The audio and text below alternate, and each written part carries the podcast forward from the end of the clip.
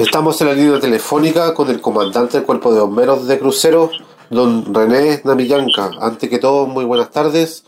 Si nos puede entregar la información del trabajo de los voluntarios de bomberos de Crucero el día de hoy, desde el día de ayer, tengo entendido están trabajando en el sector de Pilmaiquén. Correcto, Cristian. El día de ayer se dio la alarma de búsqueda de personas en, en el sector Maico Carimayén. Concurrió la primera, primera respuesta a la primera compañía, sin haber tenido eh, logros de encuentro con, con aquella persona perdida. También anduvo carabineros y vecinos del lugar.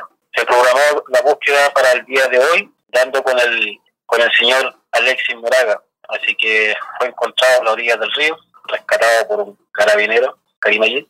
Y también trabajó en el lugar el cuerpo del Cuerpo Bombero de Crucero con la primera compañía y segunda compañía de Trapi. También recibimos el apoyo del Cuerpo Bombero de Buena con su grupo GESA para poder eh, sacar al, a la víctima del lugar donde estaba.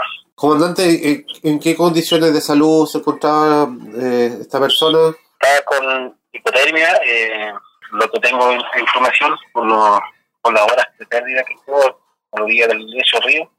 Así que más información no tengo hasta el momento del juicio. Ya, perfecto. ¿Él fue trasladado hasta, hasta el hospital para contratar lesiones? Eh, sí, fue trasladado al hospital local. Ahí lo están eh, analizando para ver qué lesiones tiene. Perfecto. Quiero agradecer por su tiempo, su gentileza, comandante, como siempre. Estamos en la línea telefónica con don Cristian Monsalve, que es el encargado de emergencia de la Ultra Municipalidad de Río Bueno, también eh, director de la segunda compañía de bomberos de Río Bueno. Antes que todo, muy buenas tardes.